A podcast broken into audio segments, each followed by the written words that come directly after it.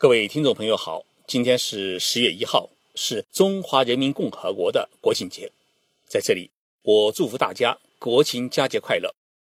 那么，日本的国庆节是哪一天呢？日本这个国家又是谁创立的呢？今天的节目我们就来谈一谈日本国家的由来。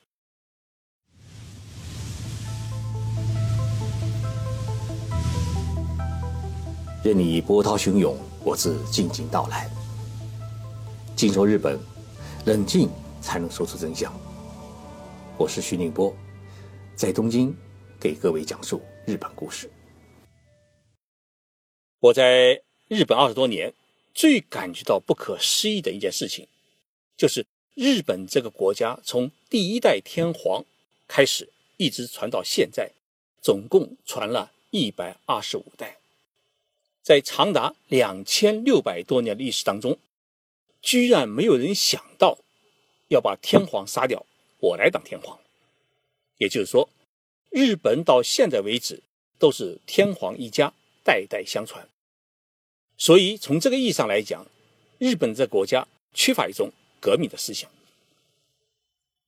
那么，日本的第一代天皇是谁呢？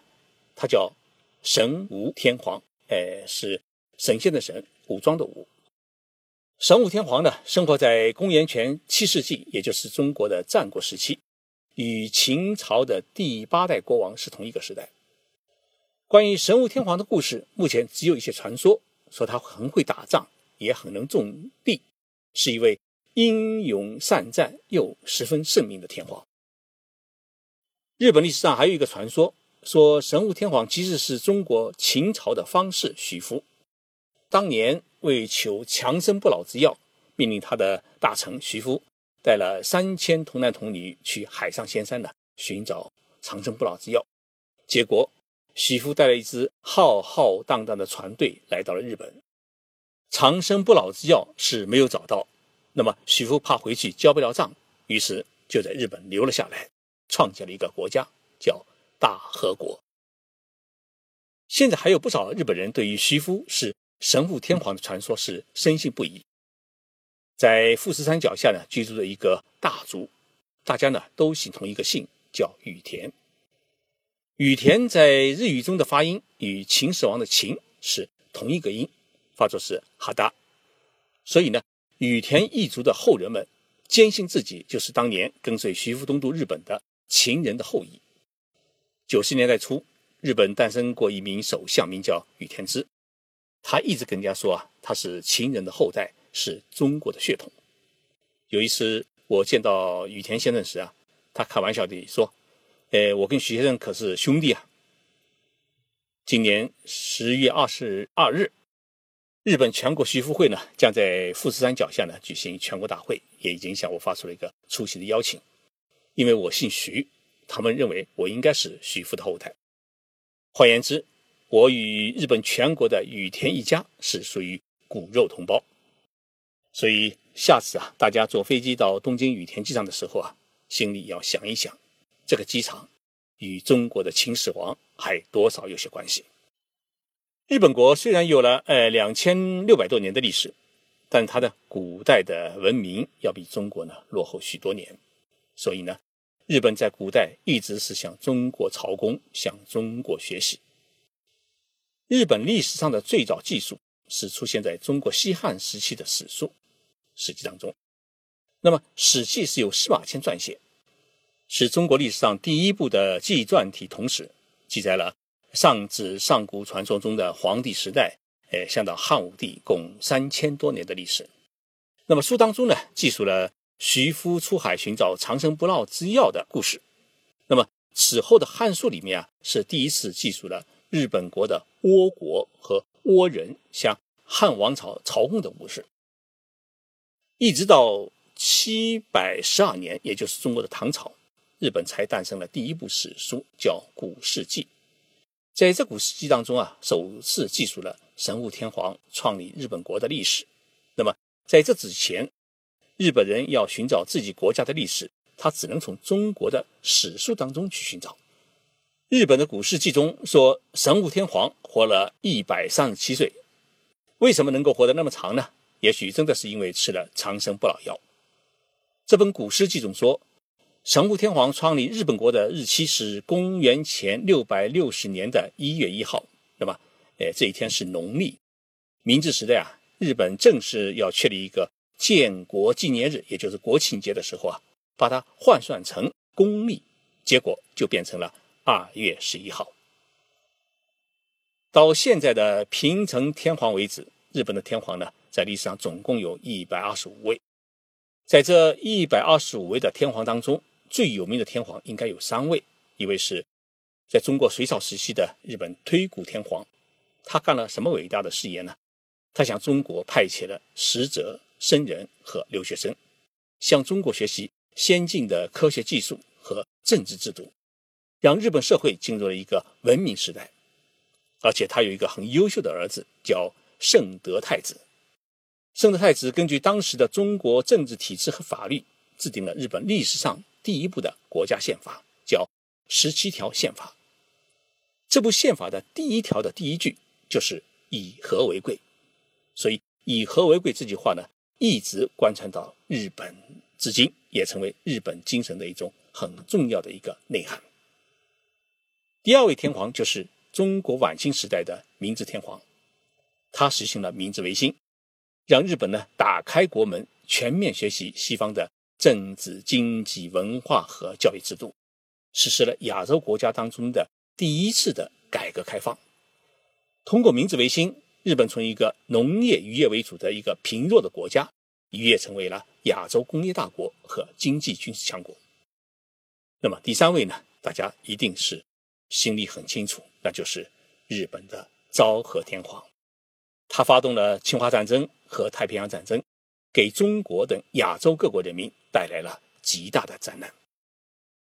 在古代，日本为了保持天皇血统的纯真，一般不允许与皇族以外的平民结婚。但是，日本的第五十代天皇叫桓武天皇，据说他跟一名在日本的朝鲜半岛出生的美女结婚，所以呢。日本的皇室中啊，也掺和了朝鲜半岛的血统，所以日本有一种说法，说当年日本为什么要占据朝鲜半岛并实行殖民统治，就是为了让朝鲜半岛归属日本。这样呢，可以说明日本天皇的血统是正宗的，身上流的血都是日本人的血。第二次世界大战结束以后，日本宣布投降，天皇呢被剥夺了对国家的管理权和统治权。同时呢，日本的皇室贵族也大多被剥夺了特权，削位平民。天皇家呢，只保留了直系的三户人家。那么这样一来的话呢，皇室成员中女性是越来越少。当时的皇太子就是现在的平成天皇，他娶的妃子就是一位民间女子，也就是日清食品公司老板的女儿美智子，就是现在的皇后。那么现在的皇太子也是以父亲为榜样。娶了女外交官雅子。雅子呢，虽然是平民女子，但她的父亲呢，当过外务省的常务副部长，而她的爷爷当过海军大将，在古代呢，也算是一个呃贵族家庭。那么，即使如此，日本天皇对于血统还是十分的讲究。现在天皇在几年前动手术需要输血，宫内厅呢，为了保证天皇身上的血液的纯真。不允许使用民间人士的血液，而是由天皇自己在手术前抽出一部分血储存起来，然后在手术时用自己的血给自己输血。到今年为止，日本建国呢已经是两千六百七十六年，但是日本真正意义上的首都却只有三个，一个是一千三百年前日本建的第一个首都，叫平城京。也就是现在的奈良，当时是中国的唐朝时期，奈良城完全是按照长安城的模式建造的。那么长安就是现在的西安，所以我们现在已经在西安见不到长安古城的模样，但是你在奈良依然能看到长安古城的样子。公元七百九十四年，桓武天皇呢决定迁都，为此他专门请了风水先生，按照中国的。风水学的原理选地方，结果发现京都是一个三面环山，南面是朝平原的一个地方，东西呢还有两条河流呢穿过，是一个可以作为千年古都的好地方。于是呢，汉武天王下令按照中国长安城的模式，花了五年的时间，建成了一座东西宽四点五公里、南北宽五点二公里的京都城。现在我们去京都的时候啊，可以看到这样一种地名，叫做一条、二条、三条，一直到九条。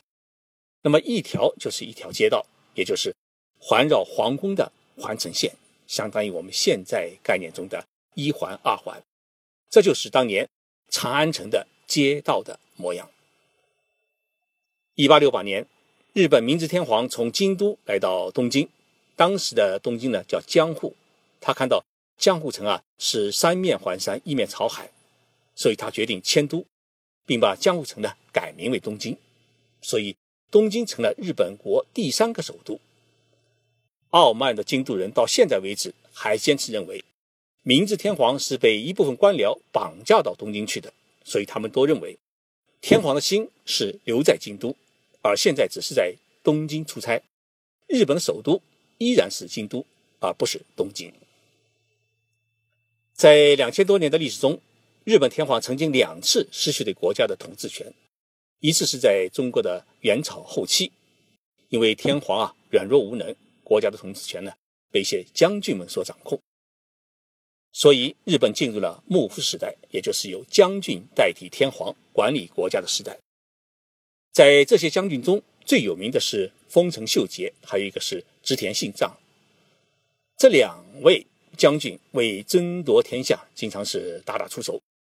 到了江户时代，日本国家的权力中心转移到了德川家康的手中，所以日本历史上有将近六百年是天皇不立国事。他成为一个傀儡。大家如果去过京都游览的话，一定去过二条城。二条城呢，在日本近代史上是具有十分重要的地位。一八六七年十月九号，管理日本的德川家族的第十五代将军德川庆喜，在二条城拜见明治天皇，将国家的管理权交还给了明治天皇。这在日本历史上。被称为是大政奉还，这一大政奉还结束了日本长达六百多年的将军专权时代。日本天皇第二次失去国家统治权是在第二次世界大战结束之后，以美国为首的战胜国剥夺了昭和天皇的国家统治权，天皇呢再次成为国家的象征，而没有国家的管理权。这种情况呢一直延续到现在。从公元前六百六十年神武天皇建立日本国到现在为止，日本建国的历史呢，已经有两千六百七十六年的历史。我们中国喜欢说改朝换代，但是日本在两千六百七十六年当中啊，没有改朝，只有换代。也就是说，日本天皇一家永远统治着这个国家，哪怕只是象征性的统治，这在世界史上也是罕见的事情。不过，日本内阁府做了一次调查，问国民：日本的建国日是哪一天？结果只有百分之四十七的人答对，一半以上的人竟然没有记住自己国家的国庆节是哪一天。所以，即使是二月十一号日本的建国纪念日实行全国放假，许多日本人也不知道这一天到底为何放假。对他们来说，建国的故事太遥远，重要的是。现在的国家是不是富裕？自己的生活是否美好？建国纪念日，日本政府也没有任何的庆祝活动，只是一些建筑物上面呢挂了国旗。这些国旗还能唤起一些人对于建国传说的回忆。日本建国的故事讲完了，我是徐定波，谢谢大家的收听。对于日本的国歌，我们总觉得太过低沉。日本人却告诉我，那是从中国传来的宫廷雅乐。在日本的发展历史上面，我们始终能够找到中国的影子。两个国家同文同宗，我们希望他们能够友好起来。